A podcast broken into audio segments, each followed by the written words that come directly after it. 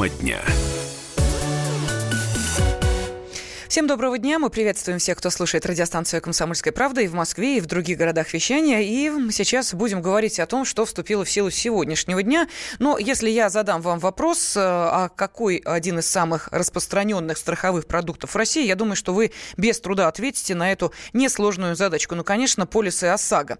Э, по данным Российского союза автостраховщиков, э, в 2017 году число таких полисов достигло почти 40 миллионов. Так что можете понять, понять охват этой проблемы. Ну и вот, собственно, недовольных э, тем, как э, начисляются тарифы ОСАГО, тоже было предостаточно. В связи с этим заговорили о реформе. Реформа будет проходить в два этапа. И вот с сегодняшнего дня, поздравляем, в России начали действовать обновленные тарифы ОСАГО. В чем особенности и, э, собственно, можно ли говорить, что теперь тарифы ОСАГО грамотно поменяли и устроит это всех, и все будут довольны, мы узнаем у автообозревателя «Комсомольской правды» Кирилла Бревдо. А вас, уважаемые автомобилисты, я тоже сейчас хочу о том же самом спросить. Если вы уже вникли в новшества, которые теперь нас будут сопровождать, то можете ответить на этот вопрос, грамотно ли поменяли тарифы ОСАГО, отправив сообщение на WhatsApp и Viber плюс 7 967 200 ровно 9702. Ну или, пожалуйста, телефон прямого эфира 8 800 200 ровно 9702 в вашем распоряжении. Кирилл, ну что скажешь? Здравствуй. А, да, доброго Нового года теперь уже. А, хочу доброго сказать, нового что... тарифа ОСАГО. Да, и, ну, насколько он добрый, будет сложно понять, а, потому что он немножко противоречивый. Кому-то он будет действительно более добрым для кого-то. Для кого-то он а, будет совсем недобрым.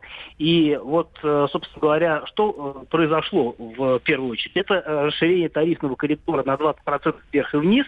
А, например, если раньше тариф для легковых автомобилей физлиц был а, лежал в диапазоне 2746 рублей до 4942 рублей, то теперь будет от 34 от 3432 до 4, э, вернее, наоборот, раньше было 3,5-4, сейчас будет 2 700, 5 тысяч. Соответственно, меняется, помимо вот этих 20%, меняется количество, э, вернее, изменяется коэффициент возраста и стажа. Сейчас будет 58 категорий вместо 4, как было раньше. Кирилл, сразу а... хочется уточнить вот этот момент. 58 категорий, не запутаются ли страховщики? И а, как попасть в самую, там, я не знаю, выгодную категорию водителей? Если раньше было всего 4, ну, понятно, да, а, то теперь 58. В общем, ну, выбор огромен. А, ну, вот путаница будет, скорее uh-huh. всего, на первом этапе в любом случае. Но, конечно, я думаю, что страхов... страховщики подготовились. А, и с их стороны путаницы будет меньше, а вот э, люди действительно будут путаться, потому что, э, собственно говоря, действительно много разных категорий, э, есть разные нюансы с коэффициентом бонус-малус, который тоже, кстати говоря, будет изменяться, э, но с 1 апреля, правда. Э, сложность заключается в том, что действительно сейчас будет э, некая конкуренция, усилится конкуренция со стороны страховых компаний, э, которые могут, собственно говоря, изменять скажем так, условия для разных э, категорий лиц. То есть э, они сейчас вправе будут немножко двигать цены и таким образом пытаться конкурировать.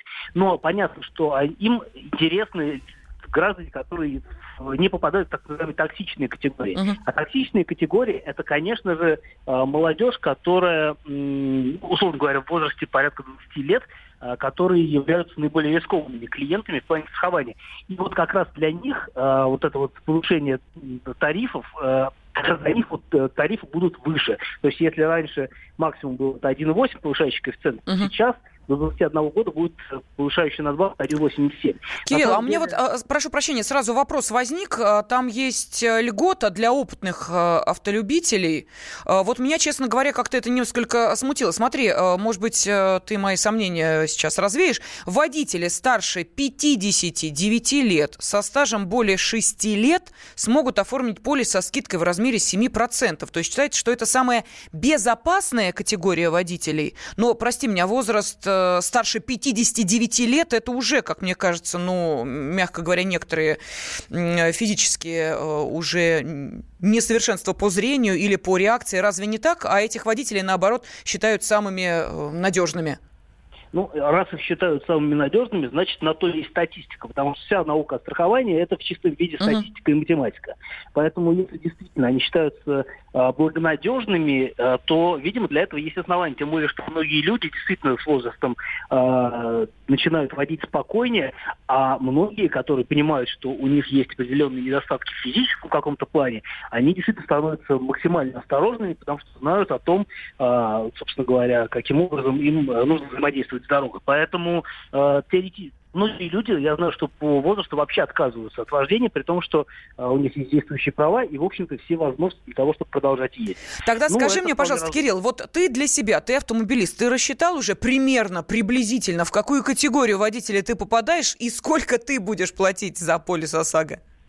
А, я перед Новым годом еще не стал прям конкретно углубляться в тему и на всякий случай купил полис, который как раз закончился под Новый год, купил полис по старым тарифам, тем более, что незадолго до этого я пересчитал э, коэффициент бонус-малус. А, рекомендую всем это сделать, кто считает, что он платит больше, чем нужно. А, так вот, мне его пересчитали, я купил страховку за относительно умеренные деньги, по крайней почти в два раза дешевле, чем платил раньше. Но у меня есть возможность сравнения, потому что вторая машина с похожими данными по, по крайней мере, мощности и всем остальным показателям, и на нее тоже нужно будет делать полис вот уже по новым тарифам. Я пока к этому вопросу не подходил, потому что на ней не езжу. Но э, ближе к э, началу сезона, лет, ну, осенний-летний, весеннего, я начну э, думать страховки. Тогда у меня будет возможность просто сравнить в лобовую, э, насколько я стал более выгодным для самого себя. Uh-huh. Или же нет. Э, по крайней мере, при нынешних э, обстоятельствах я попадаю как раз в эту льготную категорию, но опять-таки э, у меня недостаточно, не максимальная скидка по КБМу, и э, здесь есть перспективы для роста. Угу. Ну что ж, спасибо тебе огромное. Я напомню, что на связи с нашей студией был автообозреватель «Комсомольской правды» Кирилл Бревдо, который попытался нам объяснить, в чем э, реформа ОСАГО. Еще раз напомню, она проходит в два этапа. Вот сейчас мы с вами вошли в этот первый этап, вступили в силу новые тарифы на ОСАГО. Ну и э, будет еще э, второй этап. Э, но скажу сразу, что по оценкам Российского союза автостраховщиков в результате реформы э, средняя цена полиса все-таки увеличится примерно на 5 процентов. А, ну и э, по поводу э, второго этапа планируется, что э, где-то ближе уже к 2020-2023 году, примерно вот в это время, поправки, которые предлагает Минфин, тоже войдут в такую, ну, финальную стадию, и предлагается введение новых сроков страхования на три года вместо одного и трех вариантов страховой суммы 500 тысяч, миллион и 2 миллиона рублей. Но это те новшества, которые еще ждут нас впереди, так что давайте мы пока оценим то, с чем нам теперь придется жить, а именно в соответствии с э, указанием Центробанка тарифный коридор расширяется на 20% вверх и вниз, и появляются э, сразу несколько э, категорий, мимо, помимо вот этих четырех, которые были раньше, 58 категорий в зависимости от стажа и возраста. Ну и еще для водителей не безинтересно, что у нас происходит, собственно, с ценами на бензин. Уже заметили, что с начала начала этого месяца и, соответственно, года крупнейшие российские нефтяные компании начали потихонечку повышать цены на бензин и дизельное топливо, но это неудивительно, увеличился НДС, а, поэтому давайте сейчас коротко спросим о том, временное ли это повышение или с этими ценами нам жить дальше. Президента независимого топливного союза Павла Баженова. Павел, здравствуйте. Да, здравствуйте. Здравствуйте. Нам смириться с а, вот этими цифрами, а, которые сейчас на бензозаправках, или будет еще чуть выше? Ну, да, смириться, и да, будет еще угу. чуть выше.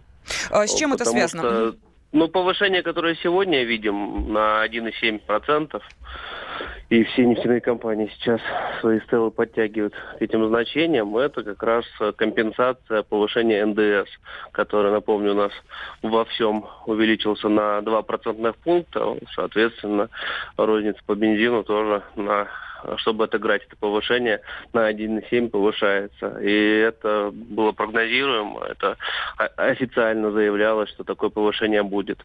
Дальше планируется, что цены будут расти в формате инфляции, то есть где-то в среднем по году это 6% плюсом.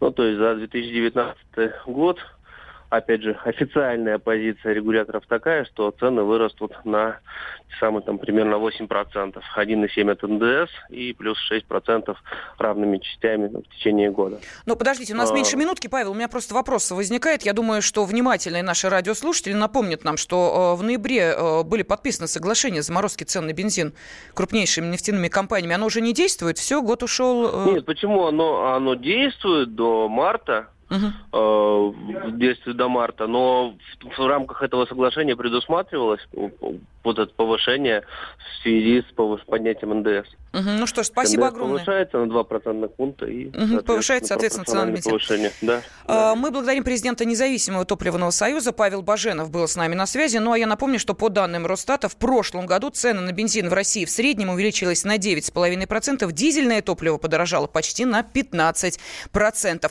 Ну, посмотрим, что будет происходить с ценами на бензин в наступившем году.